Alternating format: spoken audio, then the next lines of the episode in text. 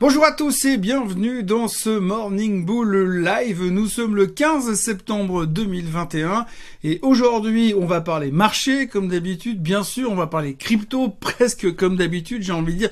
Mais surtout, on va parler de Roger Federer, puisque aujourd'hui, c'est le grand jour pour Unrunning qui va commencer à côté pour la première fois aux États-Unis. Ça a été pricé hier soir, et pour être très franc, on a l'impression que en Suisse, c'est la seule chose qui nous intéresse pour l'instant. Alors, on va commencer directement avec euh, la nouvelle finale de Roger Federer.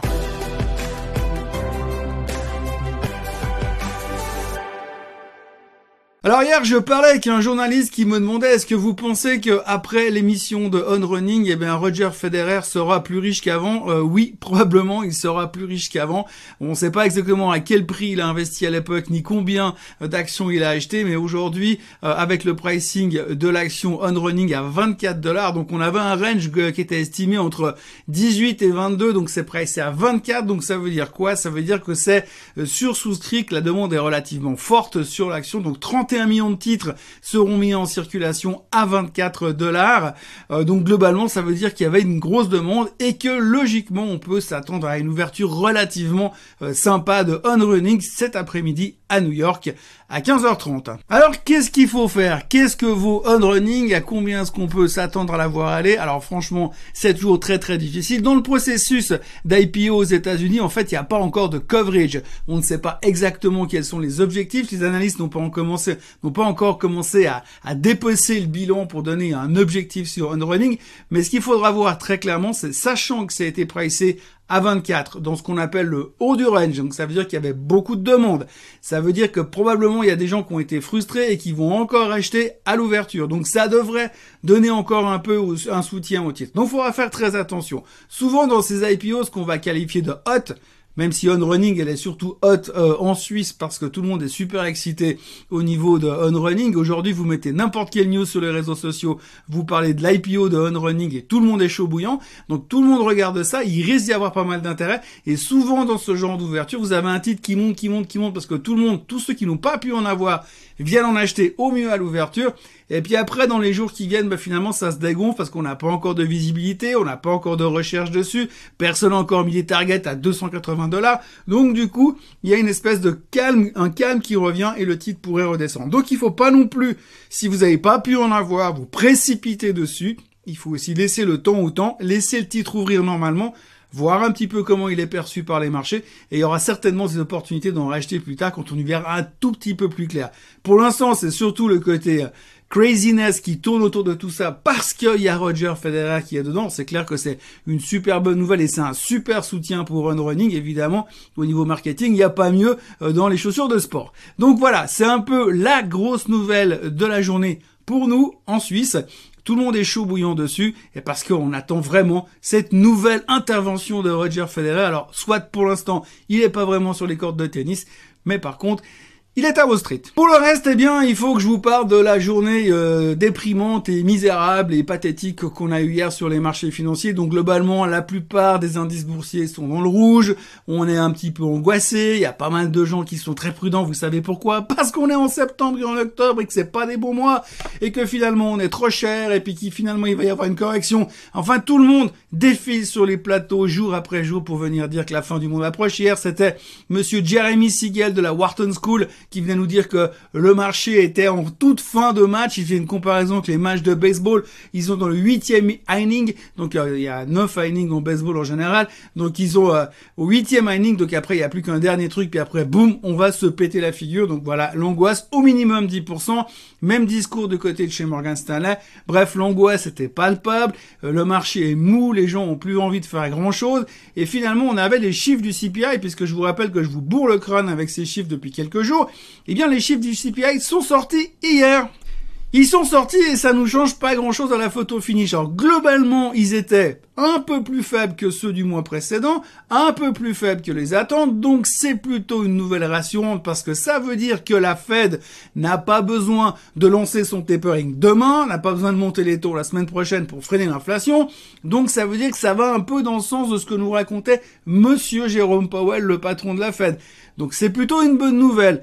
Mais en fait, c'est pas si simple que ça. C'est pas si simple que ça parce que si vous regardez les chiffres du CPI, donc l'inflation réelle, eh bien de l'autre côté, vous avez les chiffres du PPI qui sont les prix à la production. C'est-à-dire que d'un côté, vous avez les entreprises qui produisent, et de l'autre côté, vous avez nous, les consommateurs, qui achetons. Et si de l'autre côté, vous avez tous les matières premières qui explosent, comme c'est un peu le cas aujourd'hui dans tous les sens, eh bien vous avez les prix à la production qui vont devenir plus chers, et nous derrière, on n'est pas en train de consommer beaucoup plus, et donc l'inflation est relativement maîtrisée. Ce qui voudrait dire que les entreprises qui produisent n'arrivent pas aujourd'hui à répercuter les prix sur nous, le pauvre consommateur. Donc du coup, cette différence fait quoi? Eh bien, ça va mettre une pression sur les marges des entreprises, et donc la crainte, c'est que finalement, les prochains trimestres, on a des résultats qui sont en dessous des attentes parce que les marges se compressent parce qu'aujourd'hui on n'arrive pas à répercuter euh, vraiment le prix de l'augmentation de certaines matières premières sur le consommateur final. Et c'est un problème. On a eu deux profit warnings déjà, pas des profit warnings mais en fait des révisions à la baisse des prochains résultats chez 3M et chez Sherwin Williams, donc deux sociétés qui commencent déjà à faire des pré-annonces, des pré-annonces en fait avant la publication des chiffres, pour dire attendez, on va pas y arriver de toute façon à cause justement de l'augmentation des coûts de production. Et ça, ça peut être le danger qui viendra ou qui pourrait venir ces prochains temps et qui pourrait du coup remettre en question ce tapering et cette hausse des taux. Donc on est un peu au milieu de tout ça en se disant Ouais, alors d'un autre côté, on veut pas avoir euh, un effritement des marges, parce que s'il y a un effritement des marges, on va avoir des mauvais résultats. Des mauvais résultats, eh ben ça va précipiter les actions à la baisse. Et de l'autre côté, si on a une, un report finalement euh, de, des coûts de production sur le sur le CPI et sur nous le consommateur, eh ben on va quoi On va avoir le marché qui va repartir, enfin l'inflation qui va repartir à la hausse, et d'un coup on va accélérer le tapering et la hausse des taux. Du coup, les actions vont aussi aller à la baisse. Bon, alors je sais, présenter comme ça, ça veut dire que c'est hyper négatif, mais en tout cas, c'est un peu la réflexion qu'on est en train de se faire aujourd'hui par rapport aux chiffres économiques qu'on a eu ces derniers jours. Donc, un poil d'angoisse là tout de suite. Alors on est capable de tourner la veste demain en 5 minutes, hein, ça on sait, mais pour l'instant on est en train de se faire cette mathématique que je viens de vous décrire là. Donc gardez ça en tête parce qu'on risque d'en parler un petit peu ces prochains jours. J'espère pas trop parce que sinon euh, si on commence à tourner là autour, eh bien euh, je vais devoir changer le nom euh, de l'émission le matin en appelant ça Morning Bear Live. Donc voilà, économiquement on se pose des questions sur la suite des événements et puis après pour le reste, eh bien heureusement on a eu Madame Katie Wood qui a parlé hier et donc Madame Katie Wood qui est over bullish sur à peu près toutes les technologies qu'on comprend pas. Elle s'est présentée aussi avec un optimisme exacerbé sur la thématique du Bitcoin. Oui, le Bitcoin, encore lui, les crypto-monnaies en général, donc super bullish sur le Bitcoin. Elle, elle a un target à 5 ans, je précise, donc 5 ans c'est dans, des années-lumière aujourd'hui par rapport à la vitesse où on réfléchit dans la finance, mais dans 5 ans, le Bitcoin sera à 500 000. Donc ça veut dire 100 000 dollars de plus à chaque Noël. Hein. on sera qu'on on sait qu'on sera à 100 000 à Noël 2021, on sera à 200 000 en 2022, à 300, etc., etc. Bref, hyper bullish sur le Bitcoin, méga positif sur l'Ether. Bref, elle est chaud bouillante, donc il n'y a pas de souci à avoir. D'ailleurs, on voit qu'elle est en train de paguer dans tous les coins pour créer des ETF où elle peut injecter tant qu'elle veut des crypto-monnaies à l'intérieur. C'est compliqué d'un point de vue légal aux États-Unis, donc elle est en train de chercher pour faire ça via le Canada. Bref, c'est l'explosion des crypto-monnaies. Tout le monde est chaud bouillant dessus. D'ailleurs, ce matin, ça va un peu mieux euh, sur le secteur. J'en profite pour dire que hier soir, j'ai fait une conférence avec euh, euh, l'organisme Créa à Genève avec avec des personnes qui sont bien plus compétentes que moi sur le Bitcoin et sur les crypto-monnaies en général. Et donc du coup, donc du coup là, je suis super bullish. Donc déjà, j'avais commencé à faire de la crypto. Là, je continue encore. Non, mais sérieusement, donc tout le monde revient. Euh, les graphiques au niveau euh, des crypto-monnaies ont tenu pour l'instant les moyennes mobiles des 50 jours dont on avait peur et on est en train de reconstruire un petit peu. C'est un peu mieux ce matin. Gros positivisme sur Madame Katie Wood qui est très très optimiste pour l'avenir sur à peu près toute la technologie.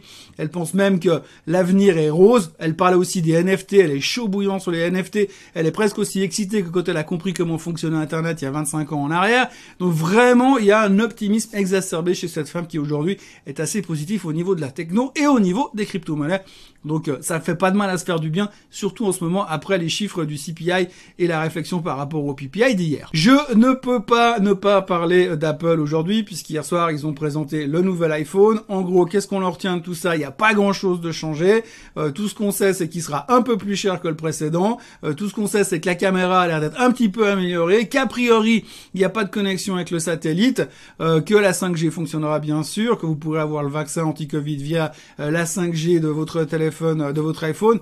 Non, je plaisante bien sûr, mais globalement, euh, la conférence d'hier était relativement boring, il n'y a rien de spécial qui est sorti. Mais par contre, ce qu'il faut quand même retenir de tout ça, c'est qu'aujourd'hui, quand on voit le taux de nombre de personnes, en fait, en pourcentage, qui n'ont pas renouvelé leur iPhone depuis 3 ans, 2 ans et demi, 3 ans, euh, dans cette zone-là, eh bien aujourd'hui, tous ces gens-là devraient arriver massivement pour, de toute façon, profiter de l'occasion et euh, échanger le téléphone, passer sur l'iPhone 13.